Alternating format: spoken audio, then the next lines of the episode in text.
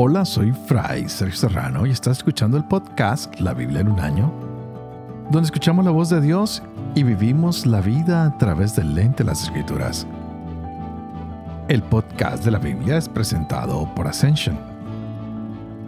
Usando la cronología de la Biblia de Great Adventure, leeremos desde Génesis hasta Apocalipsis, descubriendo cómo se desarrolla la historia de salvación y cómo encajamos en esa historia hoy. Hemos empezado el Evangelio de Mateo, ya leímos los primeros cuatro capítulos y es muy interesante. Vimos a un Jesús que es hijo de Dios, que es el Emanuel, Dios con nosotros. Y esto se cumple en cada una de las profecías que se habían anunciado, que debía venir y ha llegado. Así que esta es más o menos como una secuencia de todos estos acontecimientos que se dan desde el nacimiento de Jesús, quien hace que se cumplan diferentes profecías. Hay reacciones que veremos de aquí en adelante, como lo vimos ayer, a Herodes, quien quiere destruirle. Nos damos cuenta que los líderes judíos, que aunque conocen las escrituras y las profecías, no estaban interesados en la llegada del Mesías, estaban distraídos y no se dieron cuenta de que había nacido. También descubrimos unos magos que vienen de Oriente y que están buscando a este niño para adorarlo. Y le entregaron regalos de oro, incienso y mirra.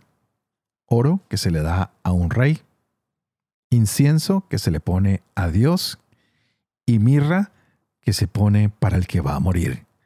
Ya se nos cuenta que este niño ha nacido para morir. ¿Y para qué va a morir? Para tu salvación, para mi salvación, para la salvación del mundo entero. Así que vemos que el Hijo de Dios se hace hombre y desde el mismo momento de su nacimiento empieza a ser perseguido. Pero Dios lo está protegiendo. Manda a su ángel que le anuncie a José que se lo lleve. Y aunque hay incomodidades, tiene que vivir en Egipto. Así que conocemos a un inmigrante que tiene que trasladarse con su familia para otro lugar. Y más adelante se le anuncia que ya puede regresar.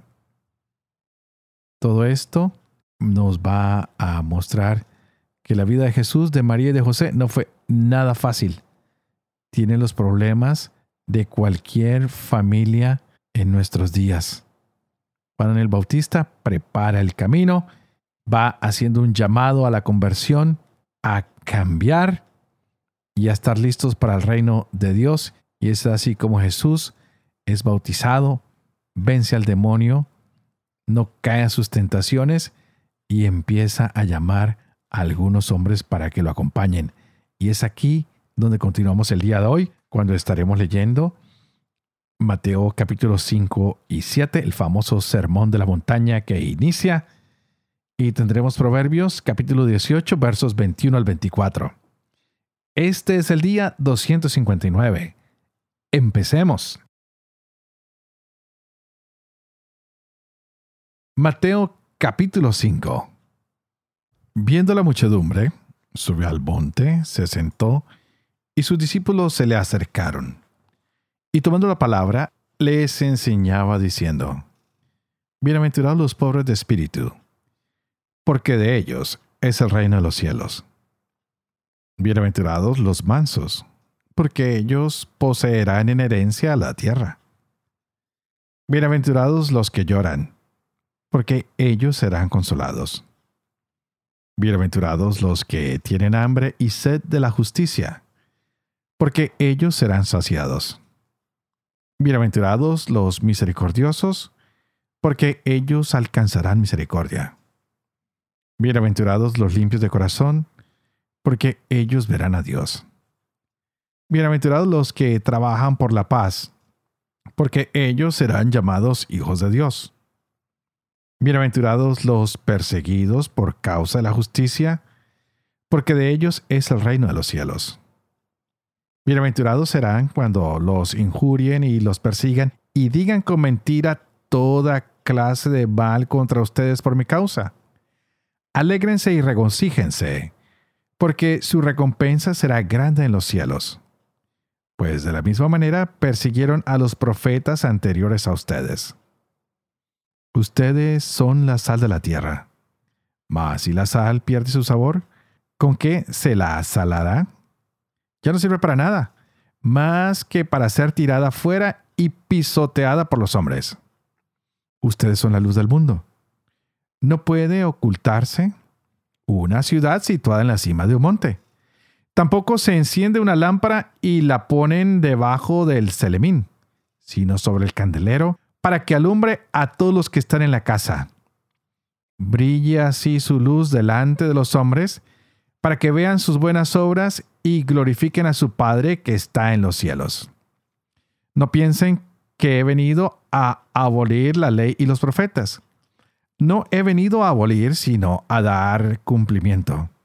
Les aseguro, mientras duren el cielo y la tierra, no dejará de estar vigente ni una letra ni una coma de la ley sin que todo se cumpla.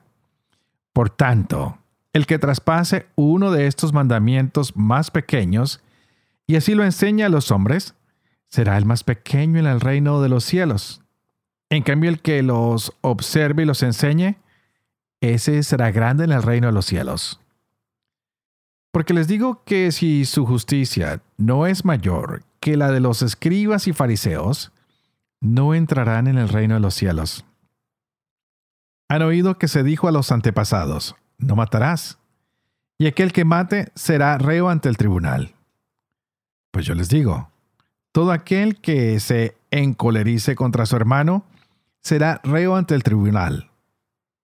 Pero el que llame a su hermano imbécil será reo ante el Sanedrín.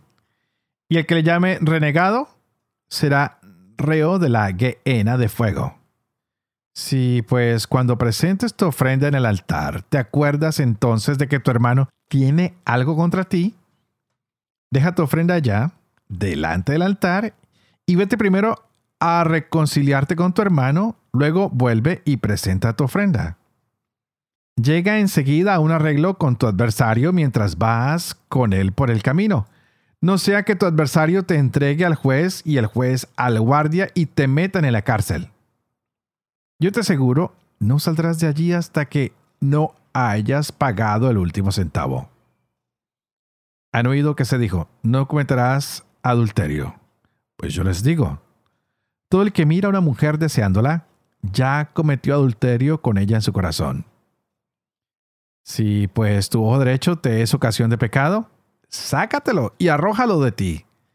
Más te conviene que se pierda uno de tus miembros que no que todo tu cuerpo sea arrojado a la guena.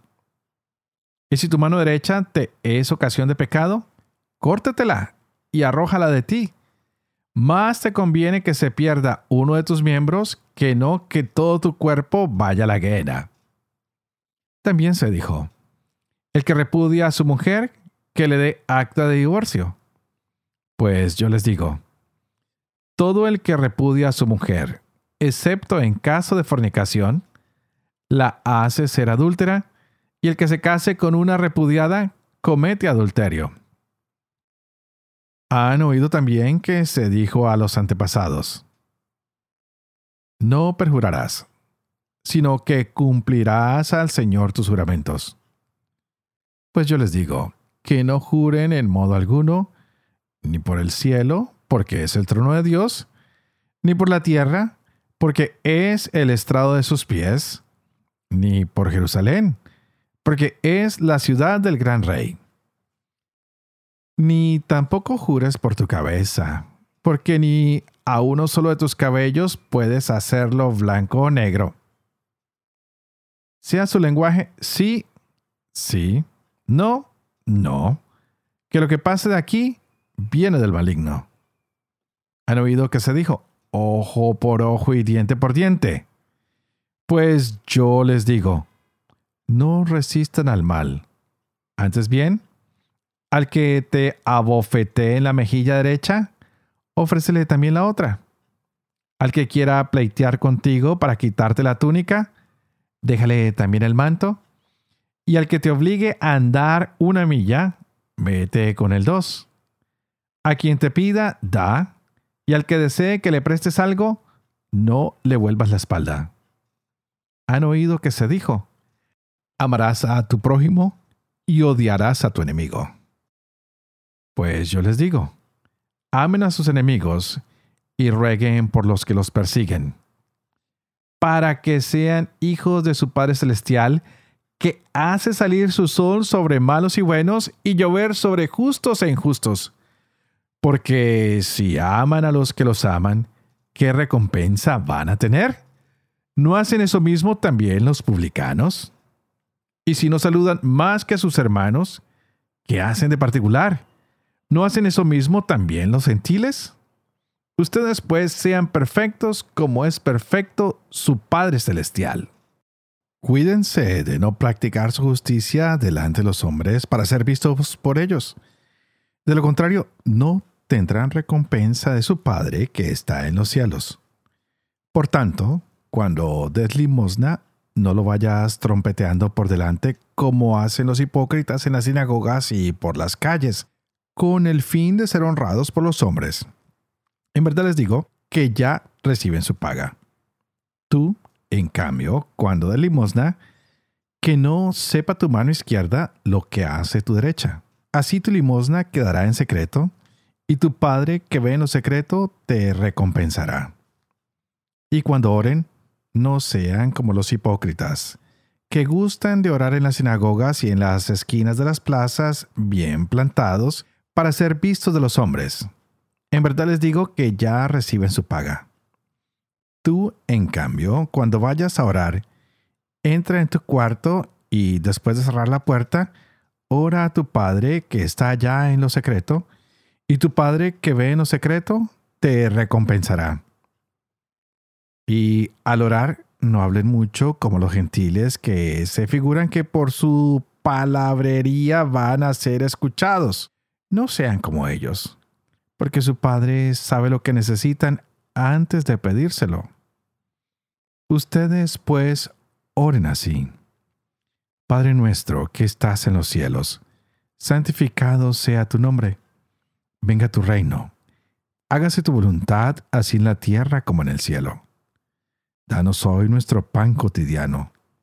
Y perdónanos nuestras deudas, así como nosotros hemos perdonado a nuestros deudores. Y no nos dejes caer en tentación, mas líbranos del mal que si ustedes perdonan a los hombres sus ofensas, les perdonará también a ustedes su Padre Celestial.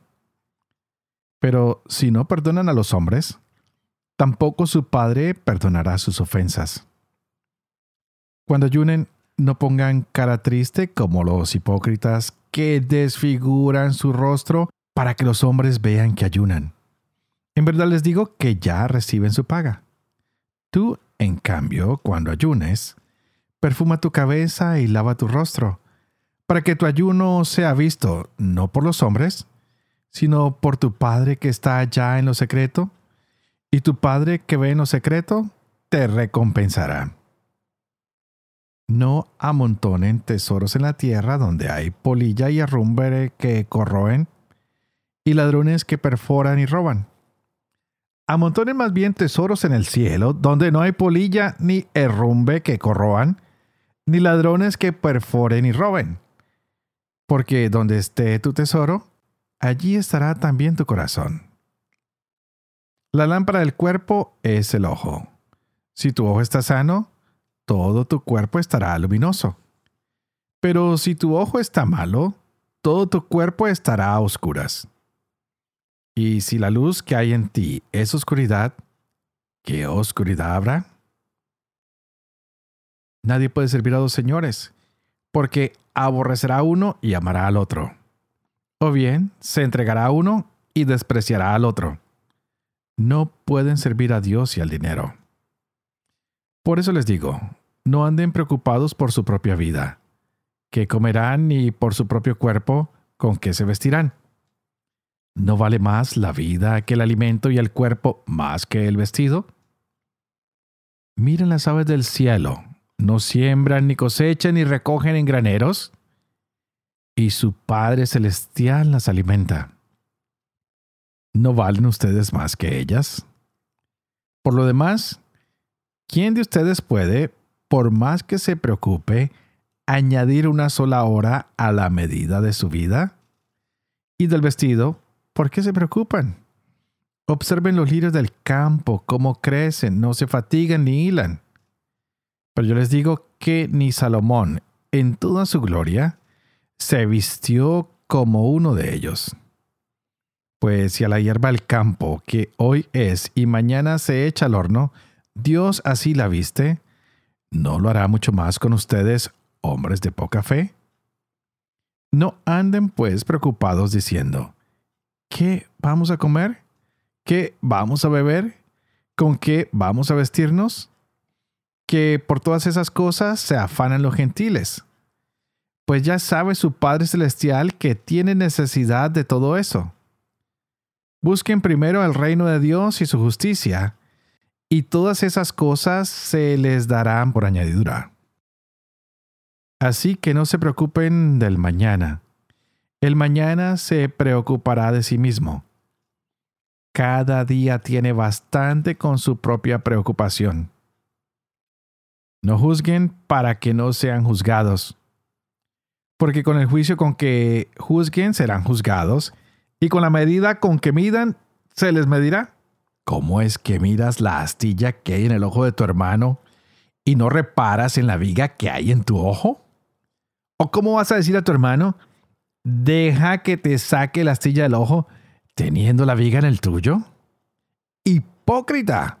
Saca primero la viga de tu ojo y entonces podrás ver para sacar la astilla del ojo de tu hermano. No den a los perros lo que es santo, ni echen sus perlas delante de los cerdos. No sea que las pisoteen con sus patas y después, volviéndose, los despedacen. Piden y se les dará. Busquen y hallarán. Llamen y se les abrirá porque todo el que pide recibe, el que busca halla, y al que llama se le abrirá. ¿O hay acaso alguno entre ustedes que al hijo que le pide pan le dé una piedra? ¿O si le pide un pescado le dé una culebra? Si pues ustedes siendo malos saben dar cosas buenas a sus hijos, ¿cuánto más su Padre que está en los cielos dará cosas buenas a los que se las pidan? Por tanto, todo cuanto quieran que les hagan los hombres, háganlo también ustedes a ellos, porque esta es la ley y los profetas. Entren por la entrada estrecha, porque ancha es la entrada y espacioso el camino que lleva a la perdición, y son muchos los que entran por ella. Más que estrecha la entrada y que angosto el camino que lleva a la vida, y pocos son los que lo encuentran. Guárdense de los falsos profetas que vienen a ustedes con disfraces de ovejas, pero por dentro son lobos rapaces. Por sus frutos los conocerán. ¿Acaso se recogen uvas de los espinos o higos de las zarzas? Así todo árbol bueno da frutos buenos, pero el árbol malo da frutos malos. Un árbol bueno no puede producir frutos malos, ni un árbol malo producir frutos buenos. Todo árbol que no da buen fruto es cortado y arrojado al fuego. Así que por sus frutos los reconocerán. No todo el que me diga, Señor, Señor, entrará en el reino de los cielos, sino el que haga la voluntad de mi Padre que está en los cielos. Muchos me dirán aquel día, Señor, Señor, ¿no profetizamos en tu nombre y en tu nombre expulsamos demonios y en tu nombre hicimos muchos milagros? Y entonces les declararé, jamás los conocí. Apártense de mí, malhechores. Así pues, todo el que oiga estas palabras mías y las ponga en práctica, será como el hombre prudente que edificó su casa sobre roca. Cayó la lluvia, vinieron los torrentes, soplaron los vientos y embistieron contra aquella casa, pero ella no cayó porque estaba cimentada sobre roca. Y todo el que oiga estas palabras mías y no las ponga en práctica, será como el hombre insensato que edificó su casa sobre arena, cayó la lluvia, vinieron los torrentes, soplaron los vientos y rompieron contra aquella casa y cayó. Y fue grande su ruina. Y sucedió que cuando acabó Jesús estos discursos, la gente se asombraba de su doctrina, porque les enseñaba como quien tiene autoridad y no como sus escribas. Proverbios capítulo 18, versos 21 al 24. Muerte y vida dependen de la lengua. El que la aprecia comerá su fruto. Quien encuentre mujer, encuentra la dicha y alcanza el favor de Yahvé. El pobre habla suplicando. El rico responde con dureza. Hay compañeros que se pelean y amigos más unidos que hermanos. Padre de amor y misericordia, tú que haces elocuente la lengua de los niños, educa también la mía, e infunde en mis labios la gracia de tu bendición, Padre, Hijo y Espíritu Santo. Ya te invito para que pidas al Espíritu Santo que hoy abra nuestra mente y nuestro corazón para que podamos gozar de esta hermosa palabra que Dios nos ha dado para nuestras vidas. El famoso sermón de la montaña se nos dio en todo su esplendor en este día de hoy. Ya Jesús ayer nos anunciaba que llegaba el reino de Dios y pues ya hoy nos va a explicar de qué se trata. Dice, mire, hay algunas leyes que se van a dar para que este reino se haga posible y van a recibir ustedes cuáles son estas, cómo se deben comportar y cada uno de nosotros tiene que asumirlas. Y por eso se llama este el Sermón del Monte, Sermón de la Montaña. Y nos sirve para reconocer que Jesús es el Señor y que nos ha dado estos principios que si los vivimos tendremos una humanidad casi que perfecta. Y por supuesto, esto no lo podemos hacer solos. Por eso siempre empezamos esta reflexión pidiendo que el Espíritu Santo llegue a nuestros corazones, que llegue a nuestra mente, porque si no, será imposible cumplir con estas bienaventuranzas, con estos comportamientos que nos dan un carácter y que nos ayudan a entender que hay un Dios que es más grande que nosotros, que es un Dios que es maravilloso y que nos da unos principios para que tú y yo podamos ser luz y sal del mundo. ¿Es un poco difícil cumplir con estas exigencias de Cristo? Bueno, sí, sí, sí, pero si tú le pides al Espíritu Santo que te ayude, si yo le pido al Espíritu Santo que me ayude, que nos ayudemos mutuamente con nuestras oraciones como lo hacemos todos los días, podremos hacerlo.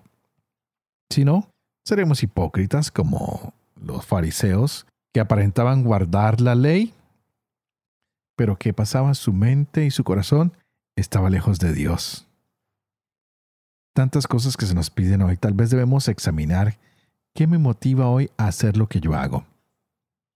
¿Será Dios el que me está motivando? Porque Jesús es muy claro con los fariseos y les dicen, mire, tantas cosas lindas y ustedes no las practican. ¿Qué tal si hoy nosotros aprendemos a practicar lo que Jesús nos enseñó? La oración. Hoy nos dio el Padre nuestro. Esta hermosa palabra para dirigirnos a un Padre misericordioso. ¿Qué nos está pidiendo? Que hagamos limosna, pero dar limosna es darle al otro como si me estuviera dando a mí mismo. No lo que está roto, no lo sucio, no lo que nos sirve, es entregar lo mejor.